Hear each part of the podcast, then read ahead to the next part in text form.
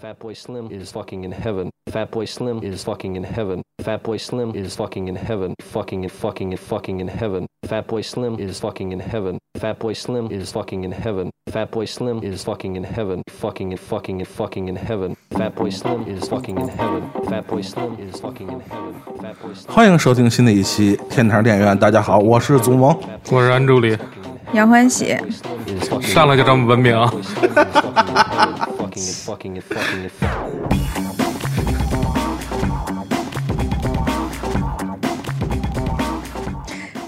你终于又可以那个就是配着音乐录音了。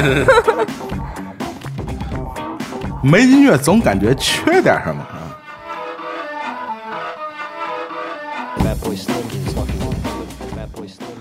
呃那这期我们聊点啥呢？就是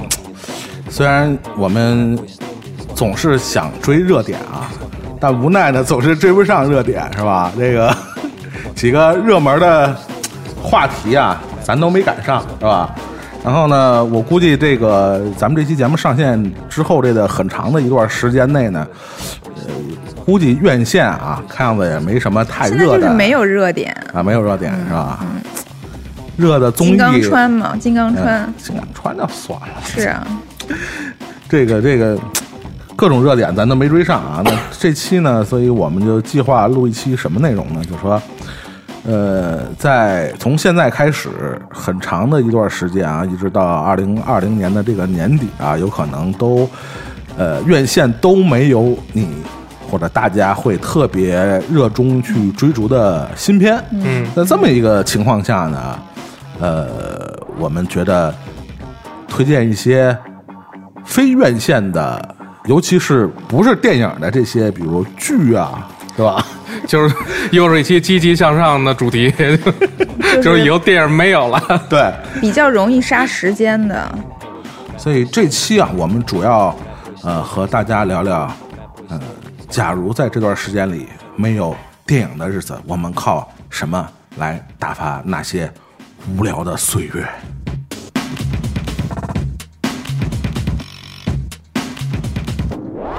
那个上期这个你们俩也说了啊，这个好多主播因为这样和那样的事儿啊，但是这个我也和这些呃暂暂时来不了这个 现场录音的这个咱们的主播说了一下啊，呃，首先大家会听到一段这个呃马上要持证上岗的，哇哦，是获得国家认证的，终于这么多年，终于有正规军了，是吧？咱们组终于有有证的了。这什么 O O 三标准是吧？是，就那个喵姐最近在忙着考这个是吧？传说中的主持主持人上岗证啊，所以这个呃百忙之中呢，也抽出时间和大家分享一下她要和大家推荐的呃打发这些无聊时光的利器是什么啊？我们大家听一下啊。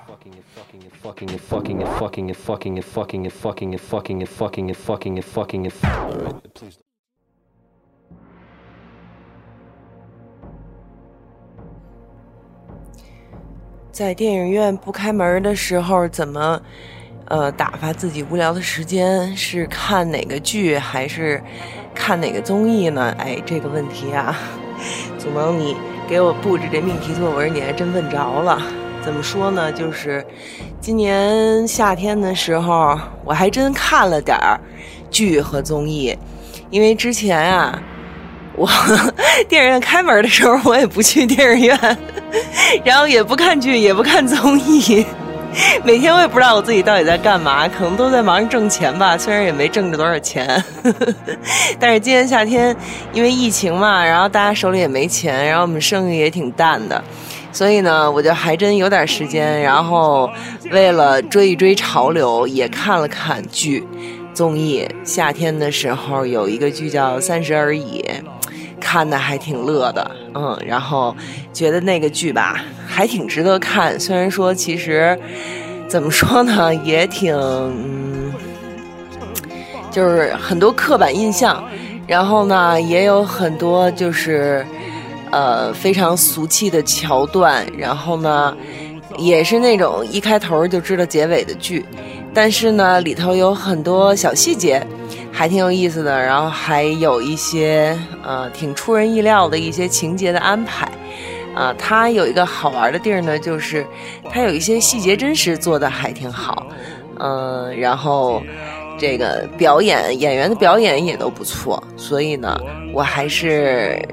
我还是把这个剧给追下来了。嗯，都看完了。呃，这是一个，还有一个呢，就是我今年夏天补了之前那个老剧，叫做《知否知否，应是绿肥红瘦》。嗯，我没有把它完全看完，是跳着看的。中间有一些我觉得没劲的一些情节呢，我就拖过去或者跳过去了。但是那里头呢，有一些呃生活智慧的东西，倒是觉得挺逗啊。这是今年夏天我看的还挺乐的两个剧。然后呢，大家一直在讨论的那个《隐秘角落》，我没看，嗯，就是因为说的太多了。你们知道，我就是这么一别扭的人，就是大家说的太多了，我反而不想看啊，就是这么别扭。然后说到这个综艺呢，今年的这个《月下》，《月下》我看了，然后《浪姐》我也看了，但是。总总之呢，就是都没有看决赛，浪姐的最后一场，也是只看了几个片段，然后就觉得啥玩意儿啊，还不如一个。公司的年会呢，乱七八糟的，弄个还弄个直播什么的，特没劲。但是呢，在前面的那几期，我看的还都挺认真的。然后包括月下也是，最后那几场我就没看，就是从五条人又复活了开始就没有再看了啊。虽然说我采访了他们，然后呢也也跟他们聊挺好，然后也觉得还挺可爱，但是呢，他们这个。呃，复活了又淘汰了，复活了又淘汰，再复活，你玩谁呢？你就觉得哎呦太没劲了，真没意思。所以就从那儿开始，我也就没再往下看。但是其实我对这个乐队本身没有什么意见啊。然后呃，然后这个 其他的乐队其实我也都蛮喜欢的，也没有什么特。基本上我对这里面的乐队没有都没有什么特别大的意见，只不过就是看到最后就烦了，然后就没有再往下看。但是不可否认这几个这。两个综艺确实是陪着我度过了一个夏天的呃几个非常好的周末，然后还有一个是我一直坚持从头看到尾。为什么要说坚持？反正总之呢，就是一直从头看到尾，然后也一直很乐的呢，就是脱口秀大会。脱口秀大会啊，然后虽然说我。并不太喜欢罗永浩，哎，我怎么有那么多意见呢？就是罗永浩，哎，好吧，好吧，也还不错，也还不错。总之呢，脱口秀大会是我从头看到尾的，然后最后的总决赛我也是认认真真的看了的，因为呢，这个里面是他有智慧的，嗯，他是体现了一个人的。我是说，那里面的参与的人啊，不是我自己，体现了这里面所有参与人员的智慧，体现了他们的心智，体现了他们的知识，体现了他们的文化，体现了他们的呃成长，他们的经历，他们的见识。总之呢，这还是一个含金量很高、很有内容的这么一个节目。而且，其实我本人就是很爱看脱口秀的，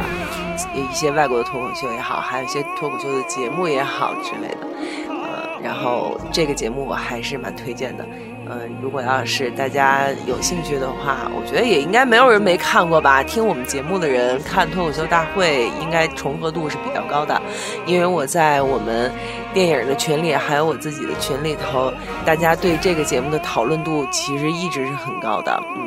然后，呃，想再推荐是哪个呢？就是新一季的 S N L，这是我一直在我一直在爱的一个呃电视节目，周六夜现场 Saturday Night Live，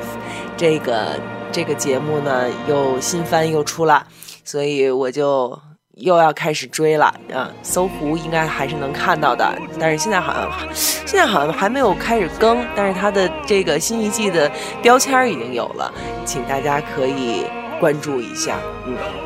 然后其他的想一想剧和综艺的话，我这儿我这儿现在想着好像是没啥了。如果你们要是还有可以向我推荐的呢，也也欢迎大家来给我推荐推荐。谢谢大家，祝你们观影愉快。那刚才听到的就是啊，妙姐跟大家推荐的她打发这段无聊岁月的方法啊。那其实除了在电影院看电影以外呢，其实更多人选择的，呃呃，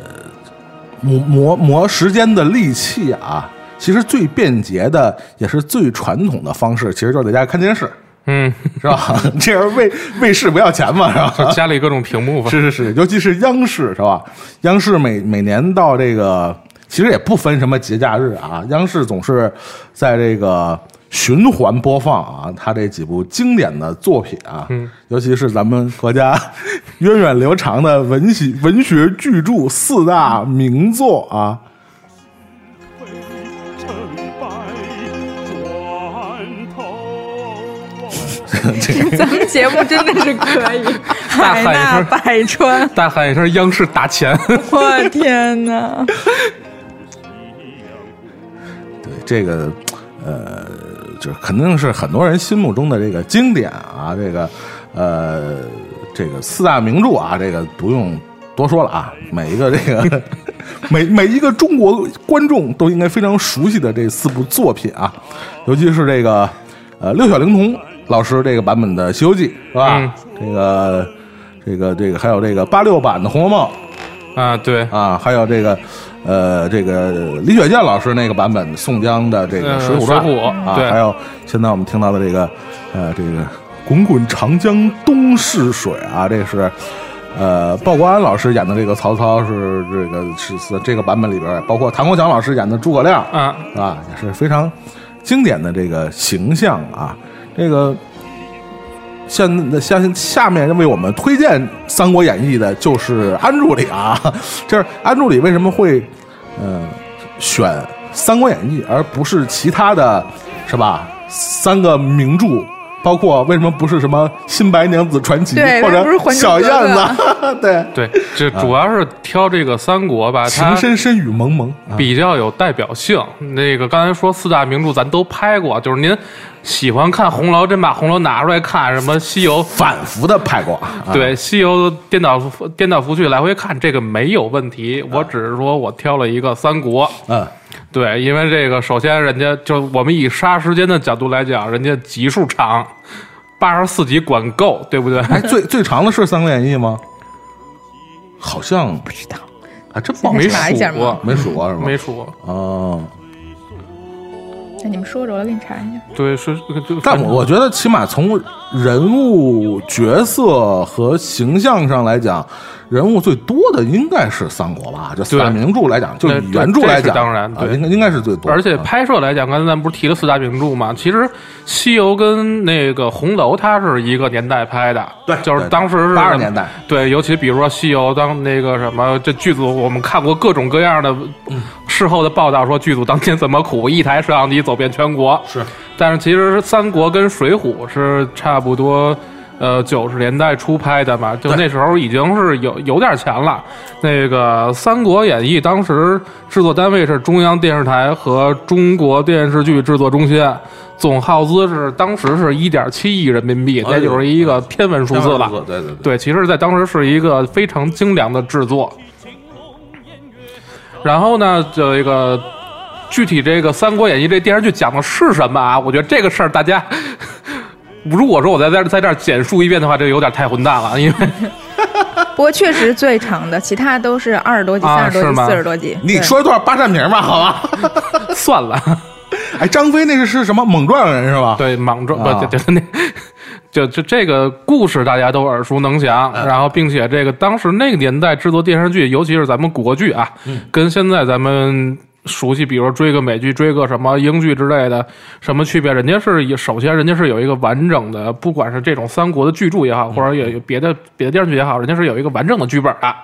就是从头到尾这事儿是怎么回事，我我是给你有有头有尾的，它不像咱现在是拍一年看一年算一年那么着拍的。嗯嗯，最起码以我的喜好来讲，我更喜欢这种这样的制作方式。另外呢，就是我们在回顾这个三国的时候啊，那个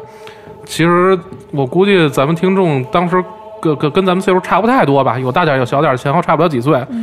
三首播的时候大家都还小，嗯对，就是当时确实是看个故事，那跟着一起激动什么之类的。但是其实现在在这个时代，我们拿出来看呢，就就是有很多像类似于彩蛋的东西，其实是大家平常没事儿在那儿放着当个背景音，或者说放着就当个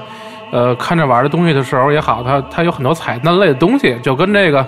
辣子鸡丁，你把这鸡挑的差不多了，然后就开始在那辣椒缝里边挑着鸡丁似的，有很多很有意思的东西，比如说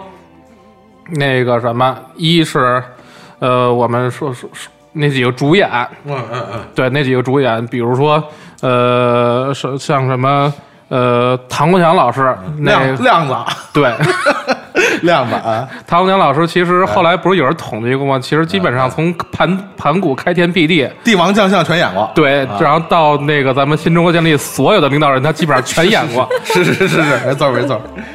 然后比如说那个关二爷的饰饰演者那个陆树铭老师，陆陆老师，啊对，陆老师其实后来在一部耳熟大家那个喜闻乐见的电影里边也是露过面的，对对对对对就是那个《大话西游》里边牛魔王。对对，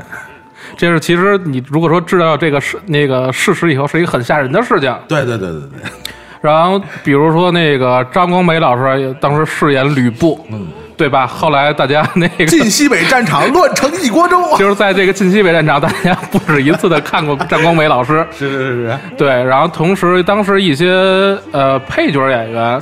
其实我们在看的时候，真是会，就是你他丑不冷的出来，你真是吓一跳。我这个大概还了一笔啊，非常非常的不全。嗯，比如说彩蛋全攻略啊，那个对吧？这真不是全攻略，这是可能嗯百分之一都不到。嗯嗯，刘威老师嗯他演了一段的魏延，就是啊魏延归顺之前是他演的，长长沙战长沙，归归归顺那个刘备之前是他演的。是是是是，那个比如说王光辉，王光辉是他在那三国里边演的是谁？曹睿。嗯，嗯说王光辉这个名儿你可能不熟悉，嗯但是他是什么呢？水浒里边燕青的演员。哦，有印象有印象，嗯，然后还有杨立新老师，哎，杨立新演什么了？呃，杨立新演了一个谁来着？蒙住了叫不上名儿，就是也是一个谋啊谋，哎，是一个谋士还是一个什么？对他那个也只演不了武将啊，对，然后那个濮存昕演的是孙策，啊，对，孙子新我有印象，嗯，然后那个《八六西游》唐僧扮演者之一的那个徐少华老师，他演了一段的张辽，啊，就最开始那张辽好像是他演的，张辽换了好几个人，应该是，对我觉得我记得老版的这连赵云都换过好几回啊，嗯对对，赵赵云是啊。应该是呃，算是老年的话，应该一共是三个演员，对对对，然后那个三国著名的谋士贾诩是谁演的呢？嗯是李旭良老师。哦，李旭良就是那个各种大家看各种什么老年人保健品广告里边经常出现那那个，这其实李旭良老师是一个非常优秀的表演艺术家啊。嗯嗯嗯，然后那个李儒也是三国重要的谋士，他扮演者是谁呢？是毕彦君老师。嗯嗯毕毕延军是谁呢？白景琦的爸。啊，嗨潘粤明演的孙修，啊，对对对对对，就而且当时那一年的潘粤明啊潘，粤明对就是特别特别嫩。了吗？就是很很，我估计因为很因为这个孙修是等于就是三国末期的人物对，啊，就是孙吴末期的对对对对对对，就很多人可能就因为这个诸葛亮死了以后，很多人就不愿意看了嘛，就是 所以就没有关注到啊。对，然后那个什么，呃，跟那个潘就是孙修大概前后前后脚同时代的诸葛恪，啊。谁演的呢？是何冰，啊，哎，对我有点印象，我有点印象啊。对，就是那个啊，就是逼着好像是逼着孙修要要造反那个，对对对对对就是何冰演的。但是，这个就是总结了这么一点点，其实是是是大家发现的话，比如说还有什么吕中老师里边演了一太后什么之类，其实有很多很多。嗯，对，然后这是一个比较有意思，大家可以慢慢往外挑的，就一边一边看一边挑的点。然后看三国找彩蛋，我对的啊，然后另外一个什么，当时那三国吧，他拍的还就挺有那个，也不叫前瞻性吧，反正还拍拍的挺那个挺像回事儿的。就是它一共八十四集是分了，应该是五个大部分。嗯。群雄逐鹿，赤壁鏖战，三足鼎立，南征北战，三分归一，大概是这五个部分。其中一个比较有意思的地方呢，就是它这当然这个几几个部分都是不同的导演来来来呃主要指导啊。南征北战这这就是这一大部分，南征北战太好了。对他其实呃，导演应该是当时《水浒》的导演，嗯，然后他还用了大量当时水浒的演员，哦所以你看南征北战这部分是什么呢？就是那个刘备，就是蜀蜀国入蜀，就是应该叫什么？刘备入蜀以后入川啊，，对，然后成立蜀汉，刘备去世，嗯去世之后，然后什么诸葛亮南征孟获，然后然后那个北伐的有一段，这叫六出祁山，对啊，这这段叫南征北战。但是嗯这段呢，他用了很多就是。很多那个《水浒》的，包括演员也好啊，那然后那个制作人员也好，啊。所以你看他他打戏是特别特别精彩的，他武戏跟其他所有的那个部分都不一样，他是搞那个什么武术那一块儿的，你知道吗？就是电不灵腰噌就飞起来那种的。对，然后另外一个就是刚怎么放半天了，嗯，这是小时候挺不容易注意到的，就是其实 里边这些主要人物都是有插插曲的彩蛋，对对对，有 BGM 的，对对对。这个我们因为呃准备录这期节目嘛，特意也找来了这个老版的这个《三国演义》的这个呃主要的配乐啊，对。尤其是它主要的这几个人物形象的，呃，就就跟那个就跟那个评书里的赞儿、赞一样，是吧？每每个人有一个相应的对应的主题音乐、啊，对，比如说现在这段儿，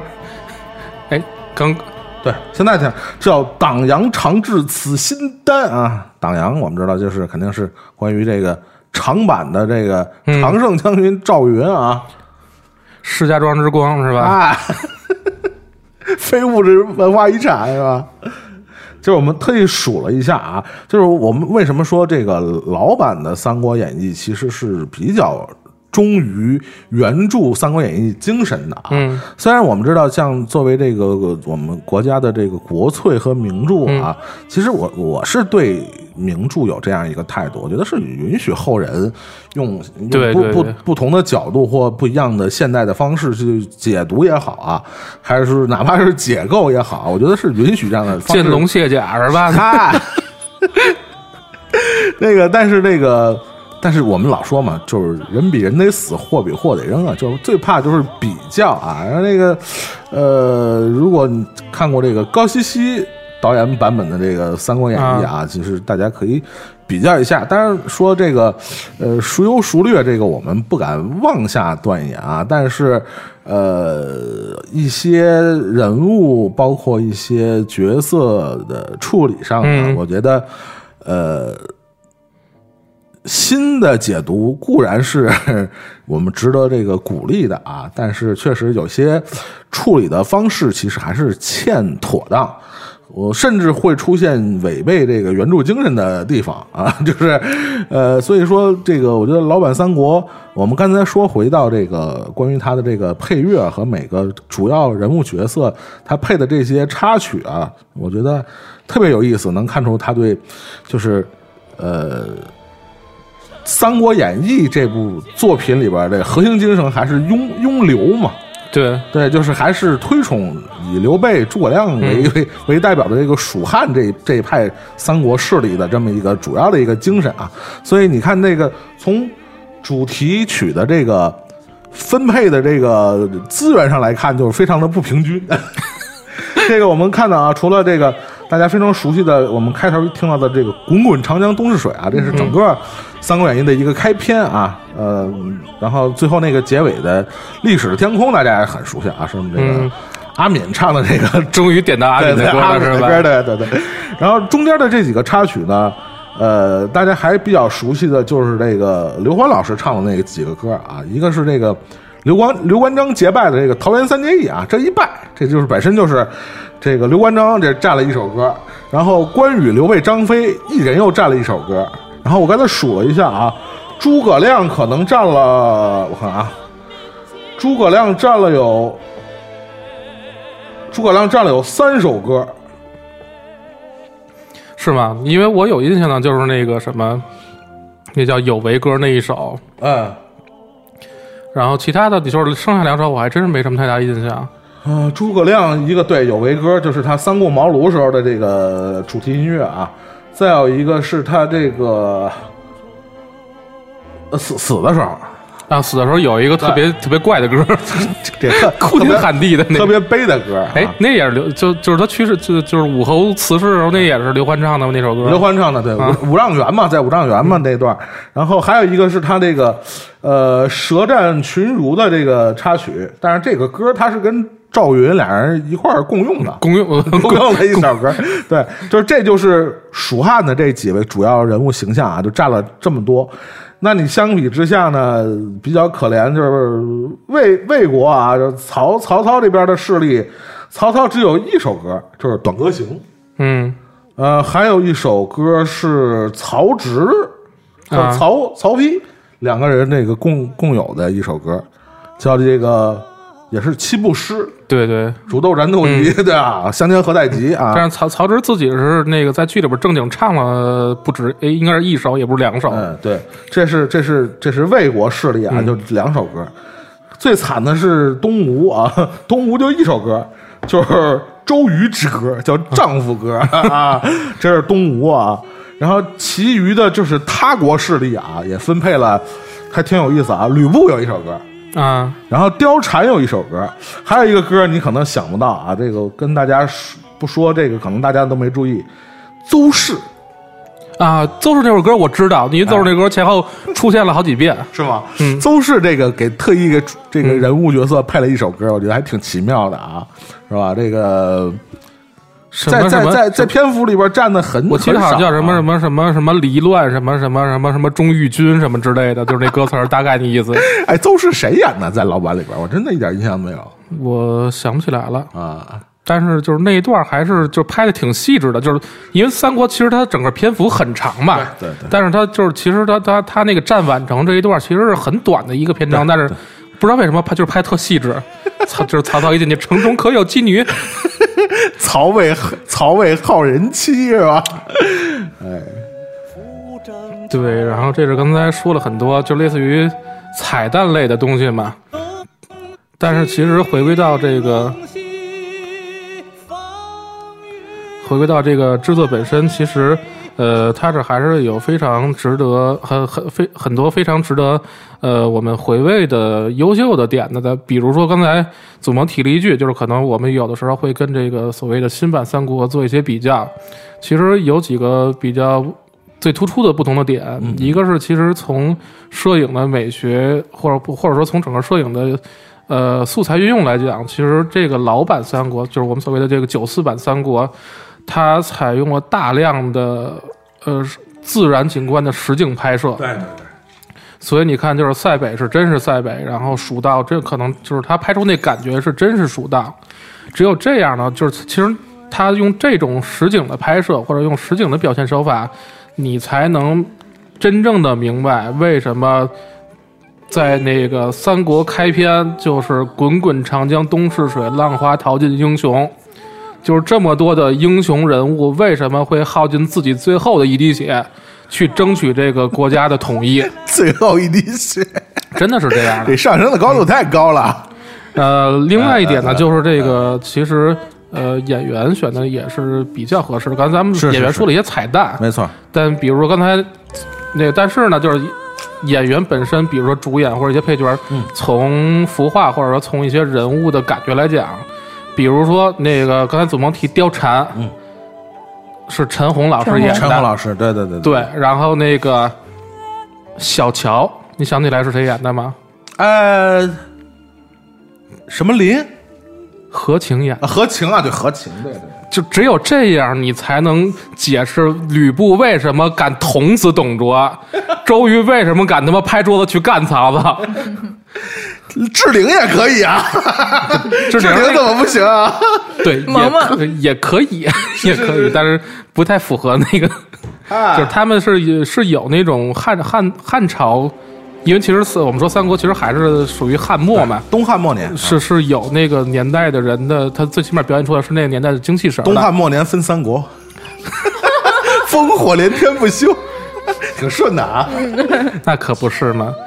因为其实这个去年那个有幸啊，那个去了一趟成都，呃然后更有幸的是跟喜子还住上下楼，是去年吧？哎，对我靠，绝了！就是就是巧了，就、就是那什么，然后就是有幸去了一趟武侯祠。嗯，其实以前对对三国这个呃没有这种实地的感触，但是真到这个我们叫武侯祠，其实也叫汉昭烈祠。嗯，汉昭烈帝其实指的就就是刘备的那个死后的应该叫什么？昭烈皇帝啊，对对，就是谥谥号吧。那个昭是什么？光明磊落。嗯，烈是什么？是他他们这整个的事业。其实，呃，我们为什么说《三国演义》是我们呃中华民族一个，首先是这个小说是是经典名著，对对，另外，其实小说成熟于明朝，但是在明朝之前，三就就是在三国结束之后，其实各种画本，呃各种画本，包括各历朝历代的官方，都是在在在那个，包括还有民间，都是在传颂这些三国的故事的。没错，尤其呃，我们其实中国人其实很讲究统一的，嗯嗯，就是在是。任任何一个朝代，我们一定是都尊，就是首先我们是遵从各个朝代的中央政府，对，但是其实三国，但是返回来就是三国这个时代，在我们历朝历代的那个呃官方定调上，其实是比较特殊的。没错没错，因为其实中央政府就是曹操，对吧？人家是很正经的汉丞相，挟天子以令诸侯啊，这不管是不是对对对，就是假挟天子以令诸侯，还挟天子。错别字好吗？邪，但是其实历朝历代，我我们都是呃尊刘，对。对尊刘，对，就是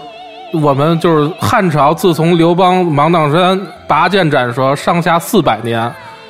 就是我们说东汉、西汉、东汉，但其实我们一直管管就是蜀汉的，叫又又叫不管叫叫叫蜀汉也好，还是叫季汉也好，其实历朝历代的不管，尤其是民间，他是认这个呃蜀汉这他们这一支作为他汉朝正统的。虽然其实史实上不一样，但为什么会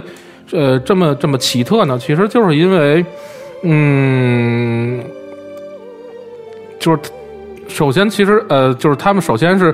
呃有一种呃贴更贴近民间的，就是所民所谓的爱民的精神。对。因为其实曹操是一个伟大的这历史人物，但他其实是也是一个真实的人，他有各种各样的在在在政治上的缺点，比如说屠城，嗯嗯嗯，比如说各种那个移民。特洛伊屠城嘛，对，但是比如你看这个老版三国的时候，你看刘备他携民渡江那那一集是真的很感动的。没错，对，包括就是蜀汉的君臣关系是怎么处理的，就是剧里包括小说里边写的是情同，就是手足。对，睡一床上，对史史实上其实也是情，其实史实上其实是情同父子的。抵足而眠嘛，是吧？对，然后并且就是我们是是，咱们仨应该身份证上都写的是自己是汉族。嗯，我们汉族有这个名字，其实就是从汉朝开始的。对对，那这个三国其实作为汉朝的结尾部分，呃，整个当那个年代的，呃，我不能说老百姓吧，但是其其实这些，呃，在江湖上行走或者在呃政治上行走这些所谓的英雄人物，他是有还是有这个汉汉代的精气神儿的。没错没错，对，尤其尤其是我们现在讲汉族人民，就是比较的怎么讲正经正统一些。但其实你看那个年代的汉族人是非常非常的有那种浪漫精神的。对对对，曹植当时作为，比如说就是曹植，作为一个当时国家培养可能的接班人，二代，对，跟跟自己的那个什么谋士，比如说杨修，聊着聊着天就能唱起来，就能跳起来。是是是就是大家就是剧里边可以找一找啊，就是某一集，就是聊着聊着就开始唱起歌来了，跳起舞来了。，battle 起来了，对，然后 魏晋名士嘛，是吧？对嗯，呃，比如说曹操，就是那么一个大政治家，人家就是个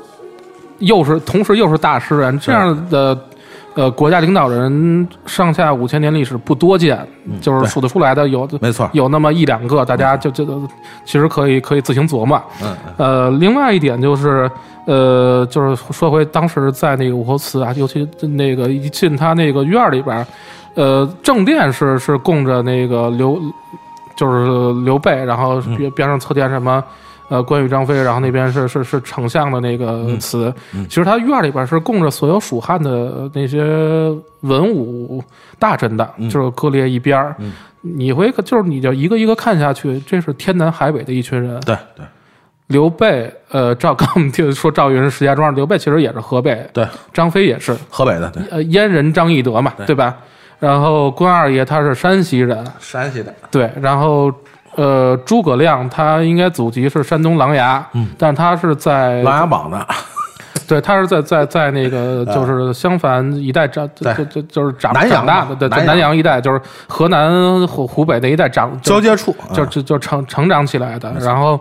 呃，包括那呃就是那个曹操也是，就征战征战一生。刚才我为为什么说那个就是所有所有的英雄人物都是为这个大好河山流尽最后自己最后一滴血。其实这句话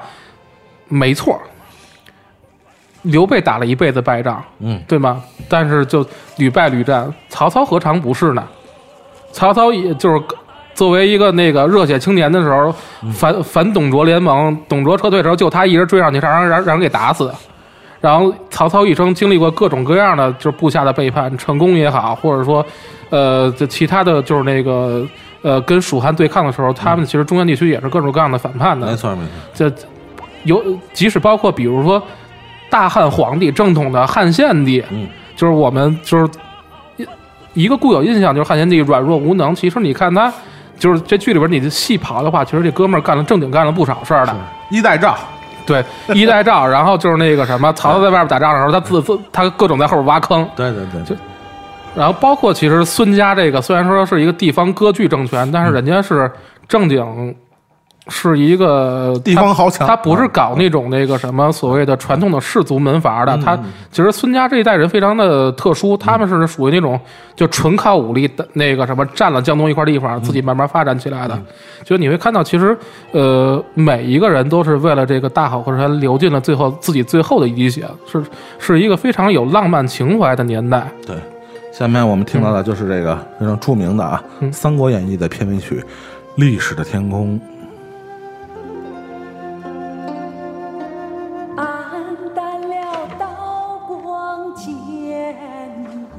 那个一直在那儿听书的那个那位女主播，我哎，我很认真我我我我我给你提一个问题啊，我我好像这个不不能代表这个，呃就是怎么说呢？就是确实，我觉得好像四大名著里边，呃，女女性好像相对来说对《三国演义》的兴趣好像不是那么大。我不知道这是不是我个人的一个偏见啊，但是好像我就当然，我也只能代表啊我自己，《三国演义》我一集都没看过，书我一页儿都没看过，我根本不知道你们在说什么。但是我没睡着，我一直在听着，我觉得安晴真的是在发光。当然了，他上回来段八扇屏吧。对 主要还是油多。他 上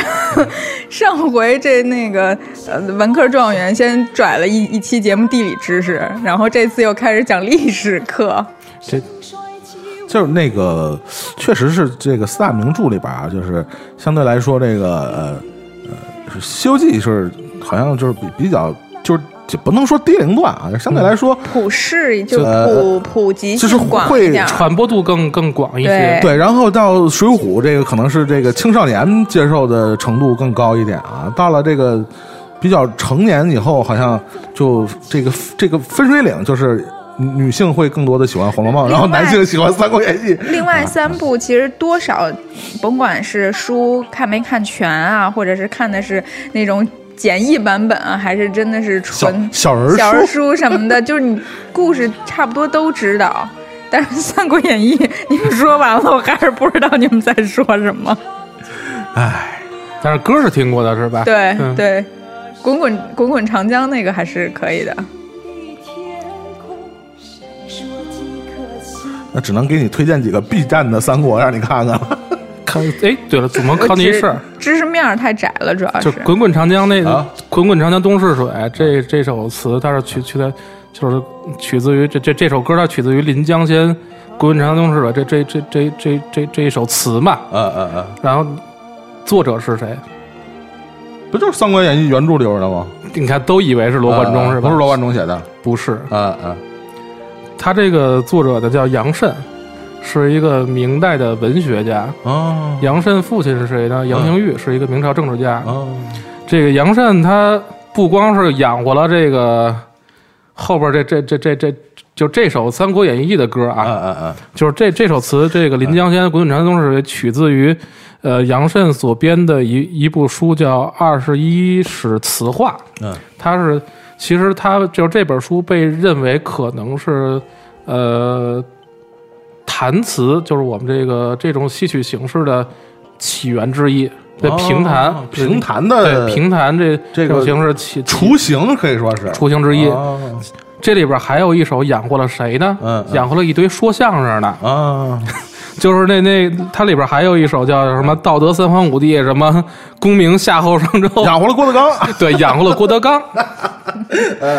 就这其实也是一个小彩蛋。定场诗是吧？定定场诗之祖是吧？看我们安庆融会贯通，真的是。鲜活的但是还是阿敏嗯，归纳总结了这个，居然跟上一期又这么连上了。忘了烽火边城。就我们刚才哩哩啦啦说了特别多啊，也是说，呃，如果大家在这段没有什么新片上映的日子里啊，实在没有什么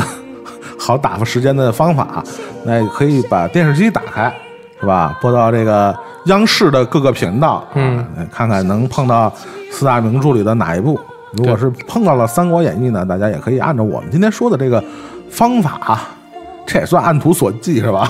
是吧？就是这个看看里边的这些之前没有注意过的这些演员啊，跳跳鸡丁儿什对么的，，嗯听听我们说的这些呃主主为为角色量身定造的这些主题音乐啊，嗯会有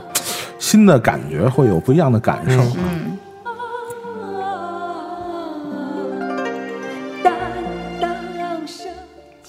那说了半天这个打发时间的，我们今天推荐的第一个方法就是看电视啊，卫视、央视啊。那除了这个方法以后，我们作为是吧，这个年轻人是吧，不可能天天这儿坐着电视看，是不是？呃，我们知道这个疫疫情这段时间里边啊，呃，好莱坞的这个五大也好，六大也好，股股票都在下跌，唯一有一只这个跟影视行业有关的股票在涨的，不停的在涨的，就是网飞啊。网飞作为这个新时代，呃，你别管是影迷也好，还是这个呃年轻人非常热衷追逐的一种新兴的娱乐的平台，呃，它这几年的势头之凶猛啊，大家也都、也都都都都都都能明白，都能感觉得到，是吧？所以呢，呃，网飞也可以说是，嗯，在没有新电影在院线上映的时候，一个非常好的打打发时间的好的去处啊。那我们下面要推荐，可能是要推荐两部跟网飞有关的，这都其实算综艺节目了啊，都不算是对不算对，不算是剧啊。很难说它算什么了。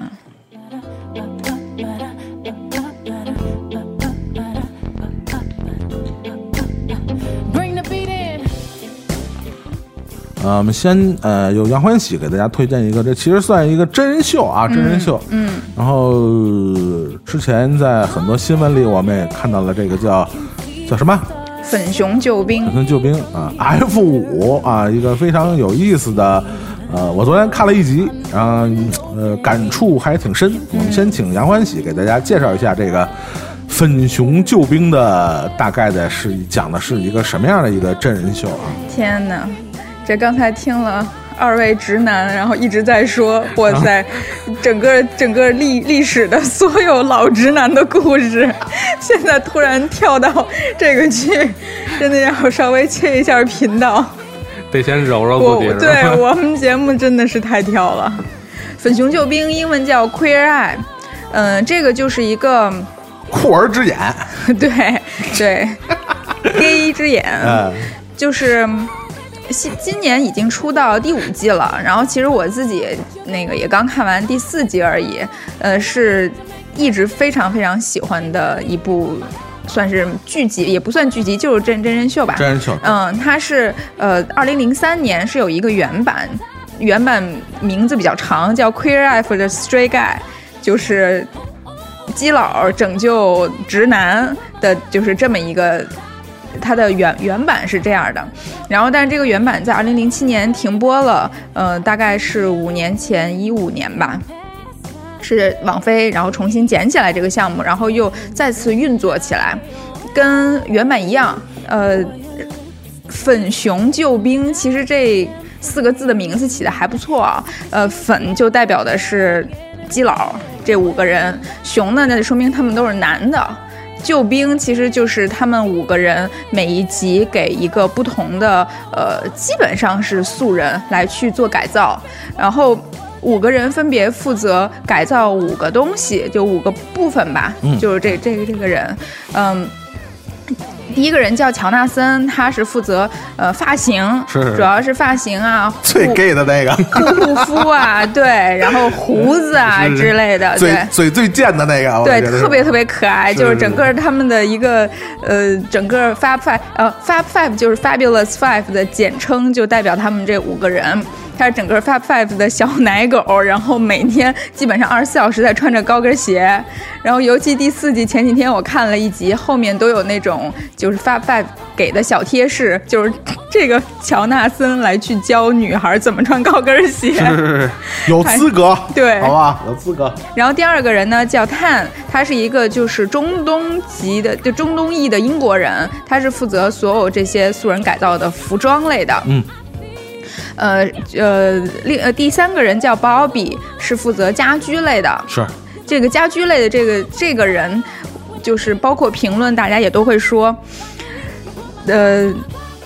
戏份最少，但是最累。就每一次大概每个素人有五天的改造时间，其他人其实说白了就都是一些有半天就完了，对，很简单的一些东西，因为他这个时间跨度也有很多，就是这个被改造人的心理上啊，包括一些精神层面的改动，而不是说就直接给他换换装什么的这么简单。他是要从他的呃根本的内心，然后去让他重新做出改变，然后接纳一个新的自己。但是家居这部分，它真的是需要五天之内把家给改了，就是就像那叫那个上海台那个节目，就是那个那个那个北京台有一个，对对对，差不多的。是但反正就是每次这个改造人回家之后的那个惊讶程度、惊喜程度是最大的。第四个人叫安东尼，反正大家公认的这五个人里颜值最高的是是负责美美美食的。那个祖萌就总觉得他的存在感最低，然后跟他混混事儿。做一菜完了呀，哥们儿，对对对，所以其实到第四五季，就是我觉得他也是为了凸显自己的存在感，然后去那个走一些心灵上的东西，是是是跟他就是更多的，因为他到现在基本上是呃。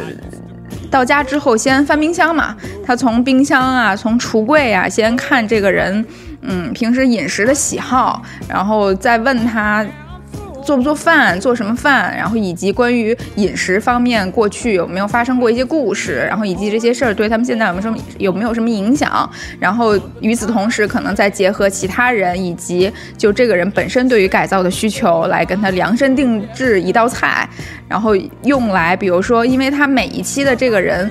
在五天改造之后的最后一天，都会有一个事儿，就比如说参加一个活活动，然后或者要求婚或者婚礼就之类的这种比较大的事儿，然后用美食来去呃促进他这一件事儿最顺利的发展吧。然后最后一个人叫卡拉莫，是整个这四个人里呃五个人里唯一的黑人，他是负责文化，文化听起来很虚，就其实他就是最鸡汤的就是他，对对对对对鸡汤死了，就一直在唠，一直在唠，然后那个不惜把人家最以前走走深度那块，最痛苦的事儿也挖出来说，然后那个就本来人不想和和解，非逼着人和解。对，其实这是一个那个这剧集比较鸡汤了，但是我今儿推荐的都挺鸡汤的，就感觉岁数大了，对于鸡汤的接受度很高哎。鸡精，就是鸡和汤分着说，是吗？鸡是鸡，汤是汤啊，因为就嗯、当时说，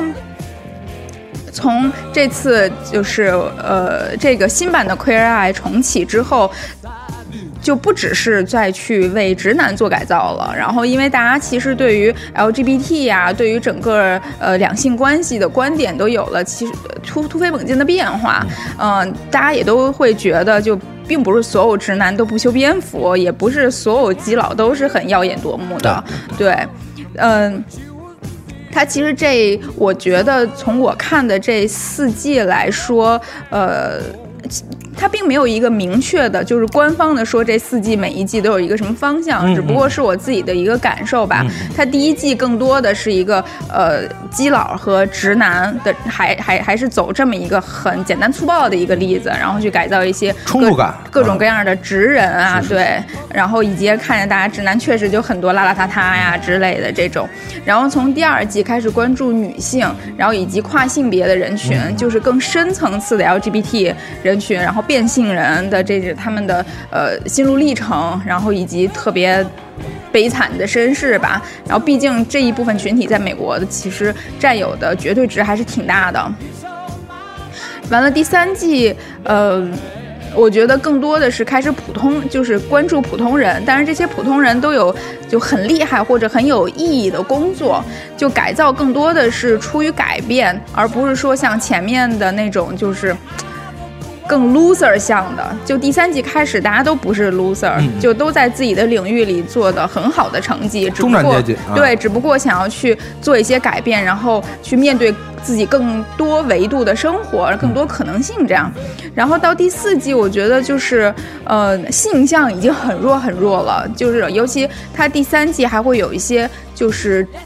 政治和社会议题的这个标签在的素人的身份比较浓，然后到第四季完全就是转为就是人本身，就是这些人的一些呃打破自己固有印象的这个束缚，然后来去就是关注人本身了。我觉得就是这个过程其实也是这个节目的成长和用心。嗯嗯第五季我看了一集，嗯第五季看了一集，然后是关于这个呃一个牧对一个牧师的改造。这个牧师非常特别的地方，他是他们那个社区，或者是呃我我不知道，因为这个呃我们知道安助理是信信教的，是吧？啊那个他是路德宗的。啊路德宗，呃，那个据那个牧师说啊，嗯我也没研究啊。那个那个牧师说，他们二零零九年路德宗允许出柜的牧师公开存在，啊，是吗？我这个这个事儿我还真 真是不知道。没没人给你汇报是吧？对对对，因为我这是这属于那个什么，我们国家的，你知道吧？就是 基督徒的都属于那个，就是那一。颗红心向太阳。对对，啊我们是自是就自主自有什么什么自三自教会，你知道吗？是是是是我我们是跟着跟着中华民族伟大复兴一起走的，哎就是他们那个就是那个国外支部的事儿，我们不太清楚。是是是是是，就是这个呃，一个公开出柜的一个牧师啊，嗯然后整个的就刚才呃接这个杨欢喜刚才这个呃这四季的延续下来的这么一个路数啊，嗯，包括对这个牧师的整个他的心路历程，他呃作为一个呃一个一个布道者，作为一个呃社区的一个宗教的一个也算是一个 leader 啊，嗯一个 leader，他的整个的这个心路历程，让人感觉到，呃，反正虽然我只看了第五季的第一集啊，你就会感到他不仅仅是一个，呃，我没看之前所理解的一个对形象的改造，或者我们刚才说的一个居家的这个对。一个变化或者怎么样，都啊。不是很片面表是是是，面的这种。它有一些非常的，呃，深层的、深层内心对的心心灵深处的一些，没错，呃，很容易，很不容易吧，很不容易被触及到的。然后你平时隐藏的、保护的很深的一些脆弱的部分，对。我觉得，呃，虽然我只看了一集，却让我非常深刻的感受到，我觉得不光不不光不光是这 F 五这这这几个人啊。包括里边的这些呃素人包括哎，包括这个牧师，我觉得这些真正的呃勇敢的把自己脆弱的这一部分，呃向世人公开，并且顶着这么大的压力，我觉得他们是真正的勇敢的人。对，啊，不管其实我们也能感觉到，呃，不管是社会舆论还是你周遭的环境，其实对这些呃少数群体，不管我们今天说 LGBT 在国际上多么有影响力，它终归我觉得是一个少数群体。嗯嗯呃，依然存在着这样和那样的偏见。我们今时今日在、呃网络平台，在甚至我在很多的播客平台听到的一些声音，其实都带有不光是偏见，甚至是恶意啊。但是如果我觉得，呃，像这样的节目的存在，我恰恰我觉得它揭示了什么是真正的勇敢。我觉得他远比那些装的很 man 或者对吧，这个各种歧视的这些人，他们要勇敢和男人的多。我觉得像这样的节目，或者是像像这样的美学的这种推广和传播和展示，其实它真正的展示了文化多元性的这种可能性和它存在的价值。那当然而且它真正的向我们展示了作为一个平凡人或者作为一个普通人，他做出这些勇敢的行为的时候，需要多大的勇气？我觉得嗯其实还是很感人的。我觉得看完一集以后，对我的这个影响特别大，而且我还突然补了一个脑洞，你知道补了一什么脑洞吗？我突然想起这个《乘风破浪的姐姐》，嗯，如果啊，他这个总决赛啊，对这个黄教主啊，对黄晓明进一个进进行一番改造啊，如果黄晓明在总决赛现场啊，是以一个呃，比如说 F 五会打造他的一个非常 glam 的这种，明白吧？就是烈焰红唇是吧？我的天哪！出现的形象，我觉得那才是真正的对所谓乘风破浪的姐姐的一个含义的一个支持，然后还得个声援，还得使岛口用青岛话。哈，还得穿高跟鞋，这个很重要。对，而且小明以后可以接很多女性彩妆的代言和广告。其实你刚才说的就是这一集给你的感受，基本上就是从第一季开始，每一集给我的感受都是这样的。然后以及每一集的被改造人，他们自己都会由衷的产生，就是是，嗯。被这五个人所拯救，就是从就灵魂啊，还是外在啊，还是什么的，就是其实说白了，就是这些人被这五个人的勇敢所打动，然后说我自己为什么不能也可以做出改变？就这，其实所有的素人，说是素人，其实就是普通人，每一个人在自己的生活里，其实都是有那么一抠抠的边缘，就每个人其实都有他一点点。不一样的地儿，可能大家说不出来这些地儿是什么，然后以及放眼望去，我们都很正常，所谓的很普通，但是我们其实都会有一点，就觉得，哎呀，我这一块是不是不是那么完美，在别人看来是不是有点奇怪？就其实要改造的也也就是因为大家每个人都会。不由自主的把自己心里的这一块所谓不太一样的东西去放大，然后从而会越来越自卑，越来越自卑。其实这个也就是这五个人所不愿意看见的地方。说我们五个这么难了，然后都可以这么坦然的、真诚的去活着，然后来去做自己的工作，面对这个世界，你也可以。就是他就是把就是每一集每一集不遗余力的把这样的能量和力量，然后去感染这个被改造者、被改被改造者。然后嗯，如果你可能看到他大概其实也是从第四季开始深挖了一些这呃五个 Fab Five 本身的一些不为人知的一些东西啊、就比如说乔纳森他是最。艳丽的，最像小姑娘、小公主的，就是这个人。她其实之所以这样，其实是家里其实非常开明，嗯、呃，勇敢的让她做自己。在第四集的时候，有一集是她回到那个她的高中的母校，她去改造的是她母校的。校长就是类似还是教导主任，就这么一个人，他已经就是就是那个老太太是从基本上从毕业，然后就一直在这个学校里，然后一直到现现一直到现在，那个就是呃，应该是那一期的最后那个活动是要有一个类似阅兵，就是这个老老太太要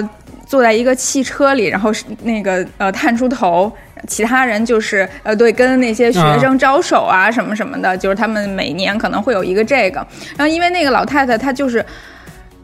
受从小受到的教育就是奉献，听起来很不美国，就是就是我要鞠躬尽瘁的奉献给我的学生，从来没有时间出师去表可能是去打理自己，头发完全还都是七八十年代的发发型，就是这样。所以是因为这个呃乔纳森这个人本身呃非常非常爱这个老老师，所以才想要去改造他。他为什么对他有这么深的呃？致敬意，就是因为他以前在这个学校的时候，呃，就很不同嘛，因为应该是那个时候就出柜了，然后以及他是他们那个学校里拉拉队唯一的男生，呃，他甚至可以这二十年之后还能清晰的记起来他们拉拉队的舞舞步，然后跟着他们当时那帮高中生一起跳。他就是觉得，就这个老师给了他非常非常大的安全感，就一直在跟他说，就是你可以做自己，你非常优秀，等等等等这些所谓鸡汤的话，但是是拯救他了。但那个时候就是高中的时候，不停的遭到霸凌，对，肯定会有人很多人欺负他呀，对对对，对，所以就是。也是通过这一集，然后当然观众本身也知道了，现在跑跑跳跳、开开心心的乔纳森他以前经历了什么样的东东西，然后以及那个呃，就是中东应该是巴基斯坦还是巴勒斯坦裔的那个英国人探，他是负责服装的那个，就是他自己肯定啊，包括他的国呃籍贯，包括他英国，然后以及又是呃基佬，就他。整个身份认同的困扰也是很强烈的。他跟家里约定说，就是他可以出柜，然后但是只要在家的时候不能提及任何自己的感情生活。嗯、他是结了婚的，但是婚礼没有他自己任何家人的到场，就是在这个。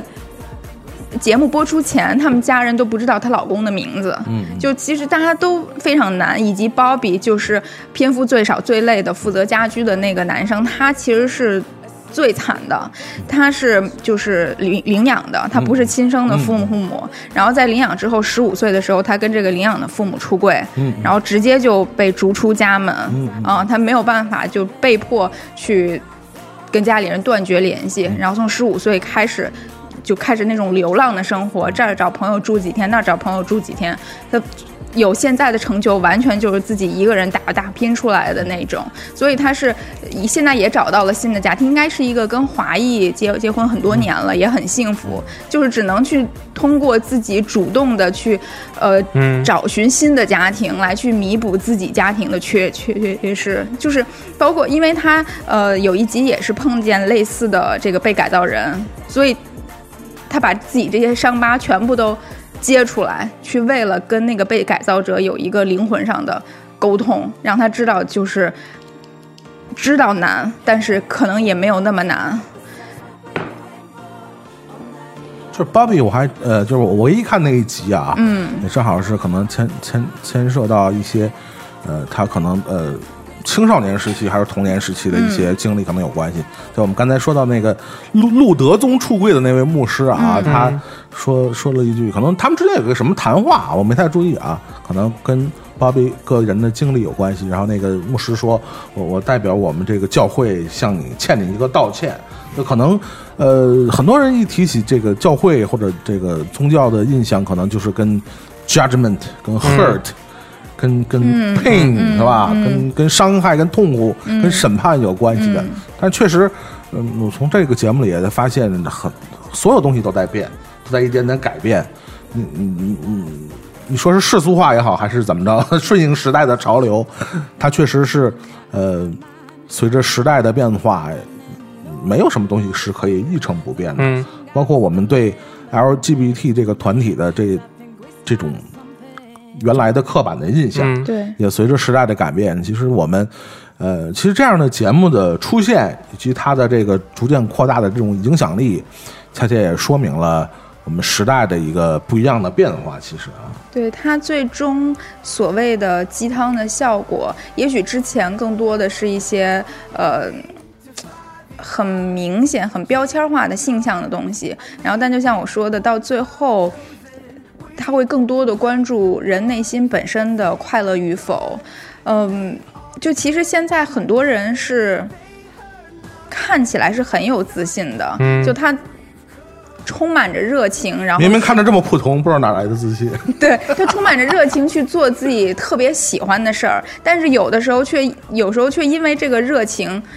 而有一些生活上的失衡，或者被外界议论，就是说你凭什么？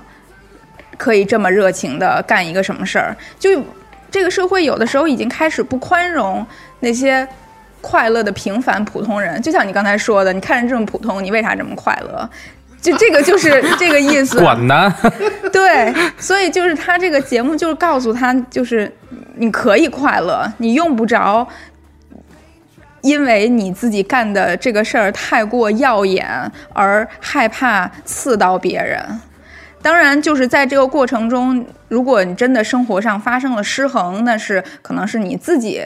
把握的问题。他们五个的出现就是来帮助你怎么把这个平衡找回来，但是这个快乐依然是属于你的。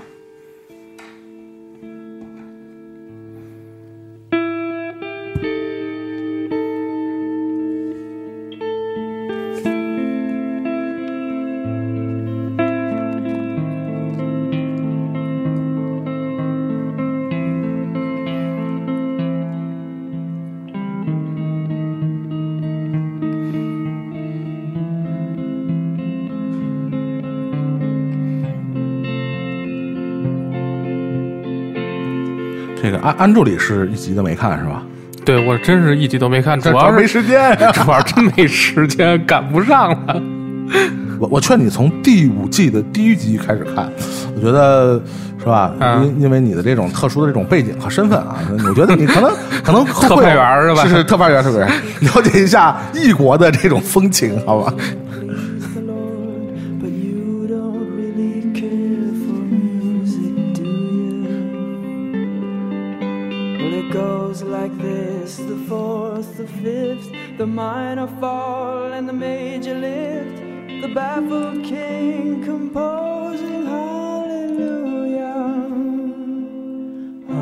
但真的这个，呃，我刚才推荐了一幅这这个算是一个系列的网飞的这个真人秀啊，呃，作为这个近几年突飞猛进的这个新兴的媒体平台啊，新流媒体平台，呃，其实我觉得网飞其实就秉持了一种所谓的包容和多元化的精神啊。虽然这个有时候作品质量参差不齐嘛，对吧？但是这个对啊，你允许多元的，这肯定就是什么情况都有，对吧？这是很正常的。呃，我们刚才说了一个真人秀啊，那这几年呢，除了这个呃真人秀非常火啊，非常这个容易带热点以外呢，还有一类的这种呃纪录片也非常的在这个呃影迷不影不光是影迷啊，我觉得对普通人的这个观众基础里都非常的雄厚的基础啊，那当然对，什么 B 站什么的都有这东西啊，就是大家一搜一大堆啊，就是跟美食相关的这个节目，啊、虽然那个我们有那种呃，虽然唐宋有非常资深的这几位美食主播、是吧？呃，我们为了避免在他们面前班门弄斧，我们说一些他们涉及不到的领域。想想说的话，他们过来呀，是不是？没事儿，这个我跟你说，我我就不信老陈去过阿根廷，我哎，但是但是这这个剧我真真还是跟陈哥进行过一就是某一集进行过一番讨论的。呃对，这这这这这是那个呃网飞的呃另外一部剧。哎，它叫什么来着？叫叫叫拉美，不是，因为它主要它那个全名我记就 street food，对对拉美街头美美食，哎街头美食对对对哎，这个它可能也是一个系列策划，是吧？对这个只是它这个其中 street food 这个系列策划其中的一个拉美篇一个板块是吧？哎，对对对，就专门讲拉丁美洲的嗯这种 street food，、小脏摊儿、苍蝇摊儿是吧？啊对，这个为啥挑这个呢？其实一个很重要的原因啊，那个大家都知道，就是这个，哎那个 走起来走起来。，mambo 咱咱们现 mambo，在开始聊毒枭了。对，这就是属于在脏脏摊边上就被一梭子崩了。是对，那个中佐就是可能我们有的听众可能了解啊，因为我这一直做外贸，其实你瞅啥？对，就是之前这之前这几年，其实每年都得跑拉美跑跑个三三五趟的，但是就在过着我梦想中的生活。麦德林，但但是今年这个因为这个特殊原因啊，确实是这个一直在待在国内出不去。这个既然这个身不能至，就就心向往之，嗯，对吧？对，然后它这个其实是这个所谓的叫我们叫纪录片也好吧，就《舌尖上的拉美》，对吧？是是是。它一共分了六集，找了拉美呃六个比较有代表性的国家的六个城市，呃，一共是哪六个国家呢？那个阿根魏廷、魏蜀吴，又来了吗？魏蜀吴东西汉是吧？是是是，那个阿根廷，他挑了一个布宜诺斯艾利斯首都，是呃，然后还有巴西的萨尔瓦多，呃，墨西哥的瓦哈卡应该叫什么？瓦哈卡，瓦哈卡，对，然后秘鲁的利马，呃，玻利维亚的拉巴斯，哎，这这是六个了吧？五个吧，五个是吗？都是落了哪个了？哥伦比亚是啊，对，哥伦比亚、波哥大，对对对，这一共六个。毒枭忘了还行，听着毒枭把毒枭忘了，这这正好呢，这六个地这这六个国家吧，有我是去过三个，然后有三个呃没去过，嗯，那个阿根廷、玻利维亚和巴西是没有去过，然后剩下三个是去过的，然后这大国家你都没去过是吧？呃，人墨西墨西哥也是大国家，对不对？对，然后这这里边儿它，我觉得，呃，我对这种网飞或者说对这种平台做的这种美食类的纪录片儿，之前啊一直有一个成见，啊啊，就是他们鸡汤这一块儿，就是我觉得就是本来就就我的。想法是，就是你拍美食就是美食，别他妈弄故事，对吧？别别别弄这个什么什么别弄人嘛，人文舌尖什么什么自然之精华，什么什么什么农民，什么非得赶赶在什么什么春雨什么什什么什么进进山怎么怎么着，别别弄这个。但其实网指向性太强。对，然后但但是其实网飞这个剧拍的也是也是走那一块儿的，嗯，呃，但是呢，我看了就是前前后后看了几遍以后，觉得还行，就是自己的排异反应其实没有那么强，因为它跟当地人民的生活还是就真实生活还是比较贴近的。当然，网飞它就是比较一个不叫偏左吧，就是比比较偏白左的这么一个嗨，平台，就是它一直以比如说女性或者少数群体这样的独立或者什么样的这这种精神，它作为一个自己的核心内涵。但当然，这个剧里边也也是必不可少，因为其实，呃，拉美，我之前可能在咱们节目还是在别的节目里边说过，就是给我的感官，它我们叫美洲，它是新大陆嘛，但其它其实是旧社会，嗯，就是那儿的人民有各种各样的三座大山，就比如说，就是其实女性的地位，呃，在一些国家，尤其是他们，呃，叫什么低收入的群体，女性的地位是是很低的。比如说这个剧集里边提到的，呃，玻利维亚，嗯。就玻利维亚，它其实挑了，它每集会挑一个，基本上叫什么西湖，就是一那一个比较主要的剧人物，串场者，对，啊然后玻利维亚他挑的就是那个当地印第安女性，就就是少数民族，然后他们做的一些当地的小吃。呃，它里边提了一句话，就是这这个剧可能是一一九年，一九年呃，应该二零年放的吧。然后一九年，我估计是一九年左右制作的。对，它里边有一个女性，就是说我们这个印第安少数民族女性之前一直都没有社会地位，一直到十五年前，这个现象才才才发生了改观。十五年前是一个点，是莫拉雷斯上台，是玻利维亚历史上第一个印第安人总统。这哥们儿就是就是其实拉美就是他左左翼的领导人经常会出现嘛，就是老老跟美国叫号那个是吧？对对对，就是这哥们儿当就是他确实是一个平民，就平民出身，他哎，不是是接查韦斯班那个是吗？啊不，查韦斯是委内瑞拉的，啊，这这是玻利维亚的，对对对对，但但是属属属于那么一挂的。就是这哥们当年就是第一次访华的时候，是是当时我们应该是胡锦涛主席在任的时候嘛，接见他的时候，这哥们就穿一破皮皮夹克，连个正装都没有就来了，就属于这么这么一位。但其实，呃，他对当地社会的改造是是是是我们。呃，当然，其实他他在去年下台嘛，但是其实我们通过这个纪录片可以看到，其实他是对当地人民的改造，就从精神上是是显而易见的。然后同时呢，就是呃里边还有一各种各样的街头的食物，有些我吃过的，有些没吃过的。比如说，呃，它里边秘鲁，它那个那叫那那就是那个吃的叫 ceviche，就是我们如果说用中中文解释的话，叫酸橘汁腌鱼。哎呦，就是就是就是那里边就是那个剧集里边是一个呃日裔的秘鲁秘鲁人，他叫、哦叫这叫叫什么来着？中叫间英寿，他姓松藤应该是，然后他叫松藤什么什么，是马里奥还是什么什么我忘了。啊，对对，托马斯特松藤托马斯，嗯嗯嗯，对，就是这这哥们儿，他他那个就是做这个就是 ceviche，ceviche 就是基本上是我呃吃到的第一个拉美当地的食物，当然除了那个开封菜的墨西哥鸡肉卷以外啊，嗯 就真正的拉美拉美当地食物，这这所以这是对我很就是对对对我和拉美的关系。呃，来讲是一个很重要的记忆。酸汤子对，它就是其实就是用那个各种酸汤加辣椒腌的那个生鱼片儿。啊，最近那个国内可有新闻，自制酸汤子吃死人了。对，但但但是那个不一样，那就是咱们国内那，但它是那个主食发发酵啊的，但但它这这个，然后就是比如说还有一些呃，像阿根廷，刚才就是咱也聊了，就是各种各种什么高热量什么肉奶酪，他们做那个 tortilla 就就是我我们录音前啊，这个因为饿了嘛，点了一个这个某某著名连锁品牌的披萨。然后这个大家如果感兴趣，看一下这个 Street Food 的这个就第一集吧，应该是对第一集关于这个布宜诺斯艾利斯的这个街头的，它有一个叫夹心的披萨。我操，就是你真的，你比一比这俩样，嗯。再看看你眼前的这个东西，披萨那个什么奶酪加倍，都 对。三倍，那就是瘦，咱们现在吃那就是瘦身版的披萨是吧？对，然后那个什么，就包括阿根廷那集还还有那个他们叫土豆饼，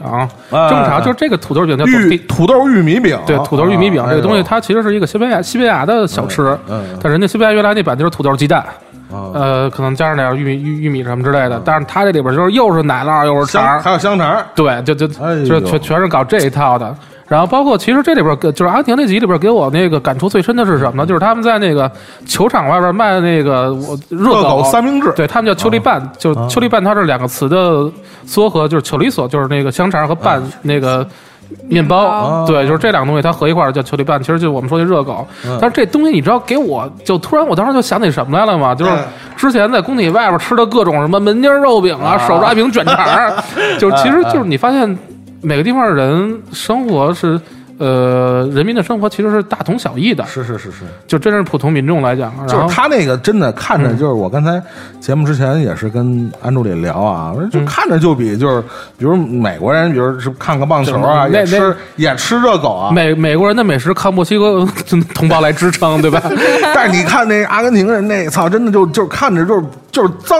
脏香脏香的，你知道吗？又看着又脏，而且看着有食欲那种，我操，真的特别凶啊！对，然后这是就是纯美食贴近民众来讲嘛，其中有有几集，比如但比如说巴西那一集，他讲了萨尔瓦多当地的很多呃非洲裔的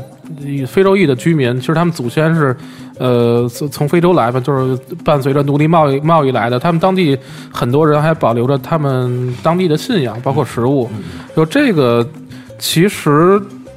我当时看这块的时候，想起另外一个美剧来，《美国众神》。嗨啊，其实他就是呃，就是他那就是美国众神，就包括他就原著小说也是讲，嗯，其实就是美国，就是美洲作为一个大陆，其实它呃接纳了世界各地的移民，多元文化这些移民来的时候，就是带着他们自己本土的文化信仰，他们原来神他们原原来崇拜的神，他们的食物，就来到这片土地上，然后你会发现，其实呃，看到这里边这些食物的时候，他们就是这些食原来的这些食物。呃，跟着他们的文化一直在这个这片土地上扎根，然后并且跟这片土地融为了一体。比如说那个，可又说回到那个秘鲁秘鲁去了。秘鲁刚才我们说就是他那个挑了一个比较代表性的日裔嘛，嗯，他们日裔其实在当地的那个词里边，他们对日裔的秘鲁人有一个专门称呼叫你 gay。然后就秘鲁就是华就是亚裔特别多，就是日以以日裔和华裔为代表，他们华裔叫土散，嗯是是是日本，它它是这两个词儿怎么来的呢？就是日本它我们就是它叫叫你棒嘛，嗯，泥棒泥棒泥棒泥棒。然后然后它这个就是就是当地的一个转音，就是你给应该就是就是日本人就是日裔的，然后华裔这个更好解释，嗯嗯，土生华人土杜散，涂蒜啊，就是就是就是就是土生的，还是中国话吧？对，就是你，然后包括秘鲁当地，其实他们有大量的中餐馆，那个就是大量的中餐在在在那儿，然后呃，包括秘鲁的美食是在拉美，包括世界上也非也是非常有名的。就是他那种中餐是比较呃原原教旨主义中餐，还是改良的比较 local 的 中餐？就是比较 local，就是你 local，啊你在你在国外能吃到各种中餐，就跟那个一样，就是啊啊懂了但是懂了这个事懂了啊。儿，就这事儿还是挺特别奇怪，就是如果说在国外的话，就比如说在在在拉美或者说在美国，呃，你会吃到各种其实世界各地地道的美食，嗯，可能比如你在在美国吃个意餐或者吃个日餐，都特正宗，有一些当地的特色也是当地特色。但是你在世界各地吃中餐，就永远他妈没有正宗的。哎，而且都永远做的就是就是那么一个东西，就就是那就是酱油炒饭，然后加不加吧那个当地的那个什么那个海鲜鸡肉什么之类的，就这这是一个挺挺其实还是挺奇怪的事情啊。但但这是这是题外话。呃，另外一个就是我觉得可看的点是在呃哥伦比亚，嗯波哥大，对波哥大那一集，呃，其实哥伦比亚这个这个国家我去过几次，他们的食物有一个特点，就是他们呃，就是不同地区的食物有不同地区的特点，比如说靠海那边就是吃鱼鱼鱼肉比较多，然后。包括可能呃，就是你看到就是里边就在其他拉美其他地方也有，就是用什么各种棕榈油啊、鱼啊什么炸，然后包括加什么椰子奶什么之类的，就是就是那样的东西。然后呃，在内陆呢，就是就是烤肉比较多，就是或那个包括在麦德林，嗯麦德林他们当地有一个，当然这这个剧里边没有，就是好像是没有提到，它那个有一个特色美食叫。呃，本来还得掰一下，就就是这这叫什么？我以为叫 Pablo 呢。就是就是这就是就是叫叫就是就是我我管它叫麦德林盖饭，嗯它是啥东西呢？就是呃炸五花肉，嗯那个血肠、嗯豆子，然后什么鸡蛋，然后还有什么香肠，嗯，弄一盖饭，嗯，就是巨好吃。就是你会发现，就是挺香的。但是他还管它叫白雅 是吗它叫就不它叫本代哈，啊就是就本代哈就是就是就就一拼盘吧。？OK，然后就是巴伊萨是是他们是是就当地那个他们就管自己叫巴伊萨，就就是那那种文化似的。嗯结果你会发现，其实拉美我们拉美离我们比较远，然后我们一直说拉丁民族是一个很笼统的概念，或者是一个很单一的概念。对，其实，在当地他们自己分的还是非常细致的，嗯就从食物上，呃，也能看得出来。呃，然后还有比如说，当时就是说到说，当时我跟陈哥讨论什么呢？就是陈哥看完墨西哥那集，突然发给我发发发了一微信还是什么，说墨西哥他们的辣跟咱们中国的辣有什么区别？嗯嗯，我说您这让我写论文啊，这是。但其实还是就是有我，比如说我们以以以以四川或者就是就来来做对比的话，其实还是很区别还是比较大的。就是我们中国的用辣椒其实讲究的更多的香，嗯嗯，还是一个深加工吧，这东西对对我给我嗯感觉中国的辣它都是熟了之后的那种是深加辣，工的辣。对，但是墨西哥它一般很多都放在酱料里，它本身是沙拉他他他是搞搞辣椒酱那对那辣椒沙拉，对，就是它会用各种各样的就是辣椒，然后呃去去去做成辣酱，包括辣椒跟别的东西，比如说辣椒跟那牛油果，他们也做也会做成辣酱。嗯然后包括他们会用当地，因为当地其实那个有各种各样的辣椒，然后、嗯呃，他们有一个我特别喜欢叫叫什么来着，阿瓦内拉，嗯就就是他们叫哈瓦哈瓦那辣酱，嗯就是就用就是某就是那种特别辣椒腌的什么各种蔬菜，可能还加了一些牛油，然后就嗯真的是巨辣，但是就是还是特别香。反正他们一直都说，就是全世界最辣的辣椒是出自墨西哥。对，然后嗯这个辣椒这个东西，它其实也也是培育了墨西哥人民。我记得特清楚，就是我之前那个公司那个，我有一墨西哥同事，然后有的时候我们俩会出差去拉美别的国家，嗯然后我 我们俩一块儿吃饭的时候，就比如说有时候碰见一好点餐馆还行，人家什么东西都比较齐，但是有地方有时候比如说出差或者去去客户那儿。中午就在比如商场那种大时代，就他们商场里边也是那样，什么嗯商场里边美食街就凑合了。我们俩最常干的事儿就是满世界，就在拉美别的国家满世界找果然要辣椒酱，嗯哦，然后那个什么，有时候我去要人家，人家那一看那就是一中国人，干嘛呢？就不太搭理我。然后我那哥们儿就过来了，嗯说我是一墨西哥人，你给我点辣椒吗？嗯 然后那边秒懂，说说我这儿没有，你去哪儿哪儿找辣椒去？哦 就跟那李琦说那我是一川菜厨子，就 是那个感觉似的，哦就是还是还是还是挺挺有意思的。然后另外一个，我觉得，呃，之所以这这个这个剧，我觉得还是比较喜欢，是因为它讲的是街头美食。街头美食，因为其实，呃，它街头美食这些参与人或者这些经营者，他们本身就出自草莽，对，他们本身真正的草根啊，对，就就就是一个草根阶层，他们就生活在这里。其实，呃，我觉得这是世界各地每一个城市生态的重要组成部分。但是，因为其实各种各样的原因，我们尤其是北京，然后这几年变化非常大。呃，也就是有有一些以前其实很好的，呃，我们叫叫叫地摊儿也好，就就就是街边摊儿也好，或者叫叫一些很好的草根儿的餐厅，其实是慢慢的，呃，就就消失的。呃，但是其实，呃，如果说各位有机会去，呃，拉美那边的话，其实是有很多这样有意思的餐厅的。然后比如说，就他们还而且会非常坚持就自己的这样的一个精神，就是那个就是那个日本就呃就叫什么，就是那个秘鲁那个日裔的秘鲁人，他叫那个松田松田圣子，对，就是那个呃松藤嘛。啊然后他是这样，就是他父亲是一个当地原来特别奢华餐厅的老板，他父亲叫达里奥，就是那那餐厅叫达里奥餐厅。然后他父亲去世以后，然后他们就就是那餐厅黄了，就自己开了一脏摊儿。然后我今天还特意去他那个就是自己现在开的那个小摊儿，他有一个 Facebook 主页，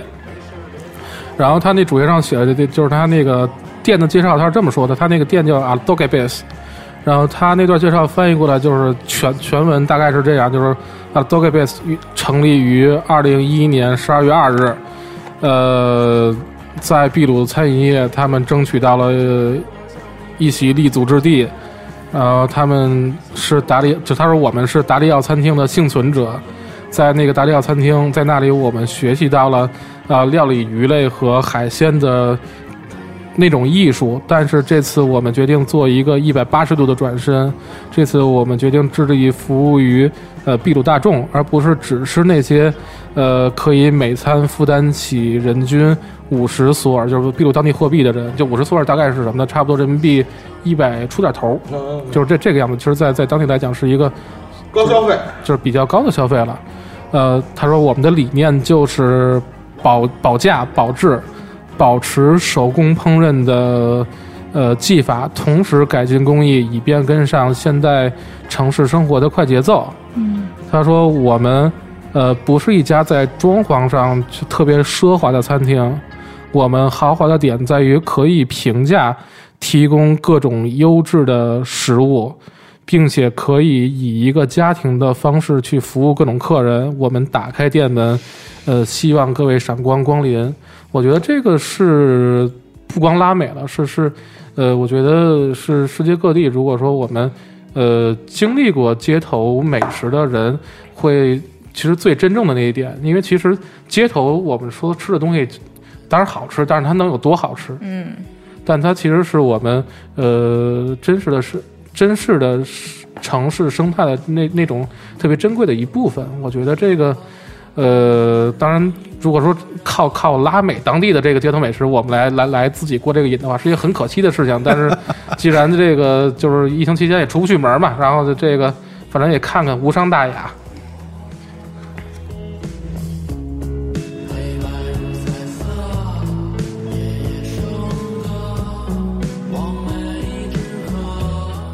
唱了嘛，望梅止渴嘛。那对，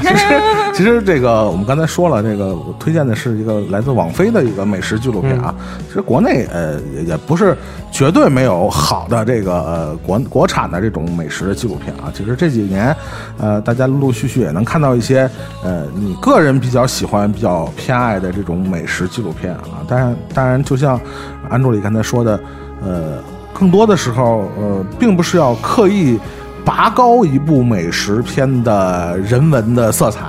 嗯，呃，当你深入到这些街头美食文化的背后，它自然就会和它这个植根的文化和土壤发生关系。我觉得这是一部好的美食的呃纪录片的，会会会被人们喜欢和称赞和推荐分享的一个非常重要的原因啊，并不是非得 人为的拔高到一个什么什么程度啊。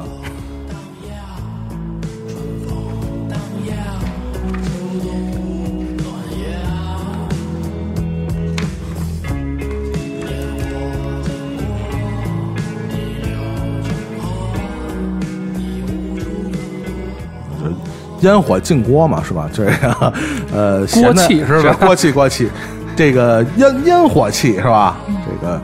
呃，如果在这段漫长的没有新电影在院线上映的日子里，实在大家闲来无事，在深夜时分，你可以打开你的电脑，打开你的手机，打开你的 iPad，去观看那一部部充满着烟火味道的美食纪录片。对，然后起来煮点方便面是吧？加一个鸡蛋。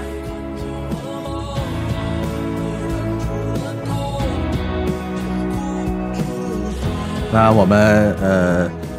呃上上半部分的这个呃打发无聊时间的推荐的这些剧也好，还是纪录片也好，那就到此结束了。那我们下期节目还会向大家推荐一些什么样的作品呢？大家敬请期待。